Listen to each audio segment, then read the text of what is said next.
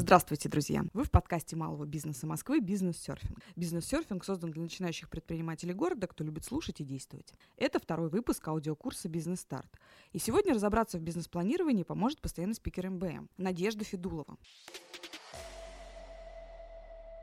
Привет, друзья! И с вами я, постоянный спикер малого бизнеса Москвы, Федулова Надежда, кандидат медицинских наук, эксперт по открытию и управлению медицинским бизнесом. В этом аудио вы узнаете, что такое бизнес-план для стартапа, зачем он нужен, можно ли начинать проекты, не имея бизнес-плана. Может ли вообще предприниматель без опыта планирования самостоятельно рассчитать бизнес-план? Обозначим цели, которые ставит перед собой любой предприниматель, когда появляется идея построить собственный бизнес. Каждый начинающий предприниматель всегда вынашивает только позитивные цели.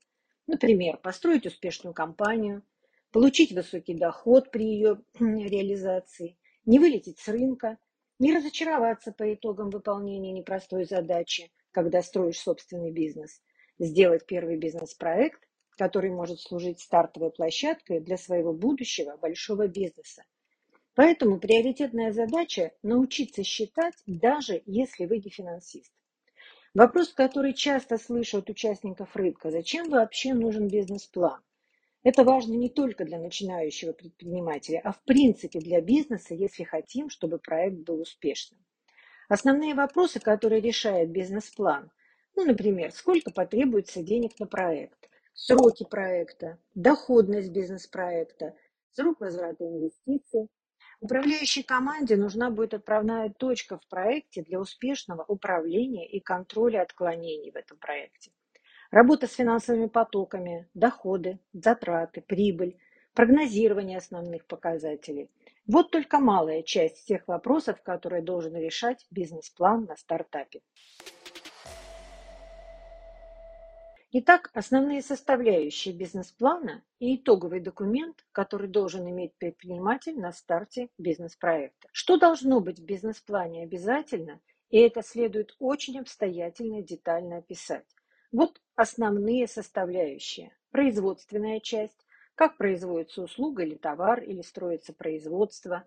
Финансовая часть – это основные показатели э, в проекте. Экономическая, кадровая политика – маркетинговая часть, риски проекта и как заниматься их профилактикой. Итогом любого бизнес-плана должны быть не только расчеты с таблицами в Excel, но и текстовый формат документа, в котором автор проекта должен показать логику своих рассуждений.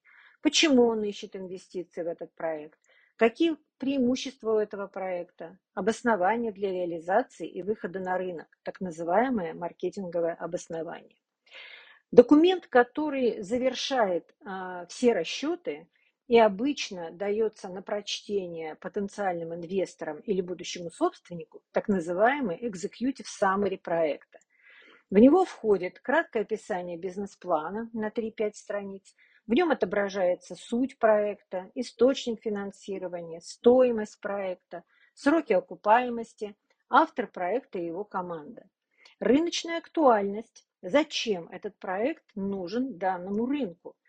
В этой части инвестор, читая ваш Executive Summary, точно поймет, что вы хорошо изучали рынок, вы понимаете, кто конкуренты, кто участники на этом рынке, и очень четко представляете, почему проект будет востребован.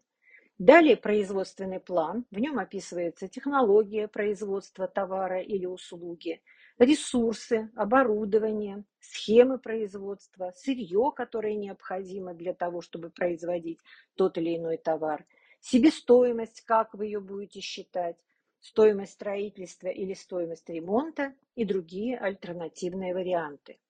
Следующая часть – это план маркетинга, в котором вы точно описываете, как вы будете сбывать продукцию, что такое будут продажи и как они будут реализованы, ценообразование и другие данные по рынку. Организационный план и план-график реализации – это очень важная составляющая, это по большому счету маршрутная карта или дорожная карта проекта.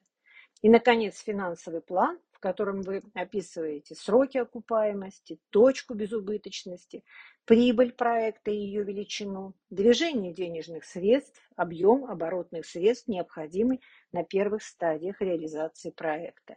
И обязательно, конечно, риски проекта и их профилактика. Итак, это и есть тот итоговый документ, который вы подаете на рассмотрение потенциальному инвестору.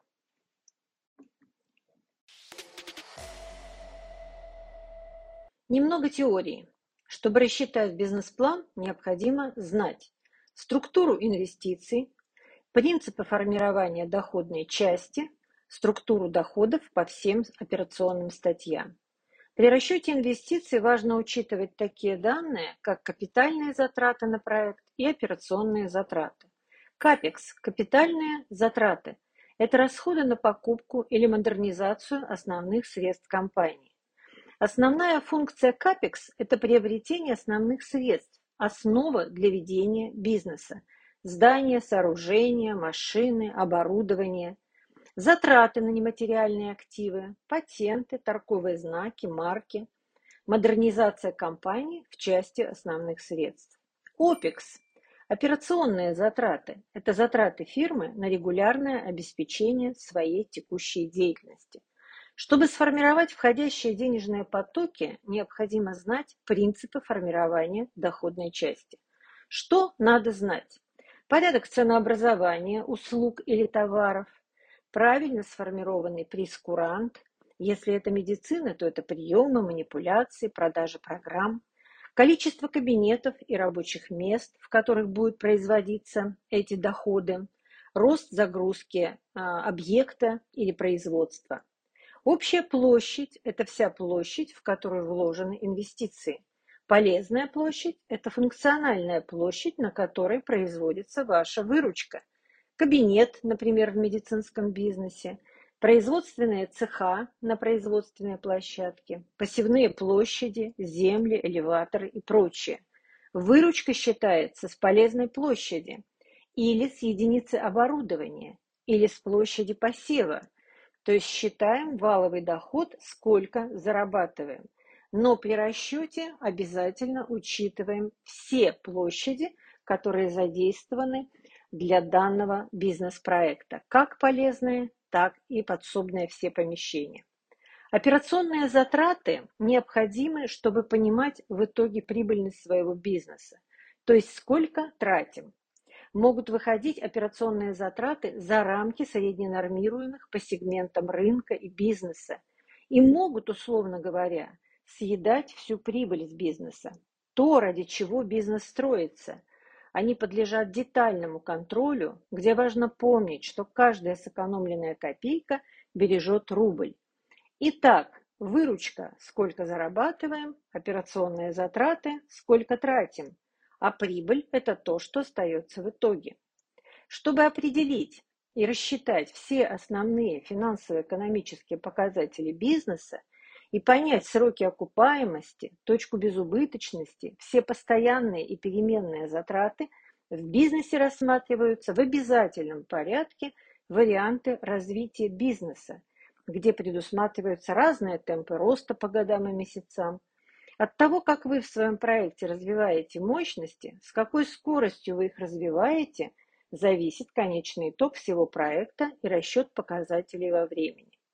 Для общего понимания всей команды нужно знать точно такие показатели, как срок окупаемости проекта и ориентироваться по этому показателю, а, мы его берем из бизнес-плана. NPV проекта – это денежные потоки всего проекта, приведенные по времени к определенному текущему моменту. Они не должны быть менее 50% всех инвестиций. PI проекта сколько денег принесет один вложенный рубль. Прочие финансовые показатели. Еще один очень важный показатель для бизнеса, который считается в бизнес-плане, это точка безубыточности проекта, ТБУ. Это показатель бизнес-плана, который определяет конкретные сроки, когда выручка в проекте покрывает все постоянные и переменные затраты, то есть Номер один. Первое определение точки безубыточности. В этой точке сколько заработали, столько и потратили. Прибыль равна нулю, и далее проект начинает приносить прибыль. Номер два. Второе определение точки безубыточности. Это определенный объем товара или услуг, который должна произвести компания, и измеряется эта точка безубыточности объемом произведенной продукции. И в этой точке безубыточности объем продукции должен быть произведен данной компанией. И прибыль в ней также равна нулю и идет покрытие всех переменных и постоянных затрат. Для старта проекта очень важно знать, когда наступит это время когда будет эта точка безубыточности. До наступления точки безубыточности приходится иметь резервные оборотные средства, потому что бизнес еще не может зарабатывать достаточно средств для обеспечения своей деятельности.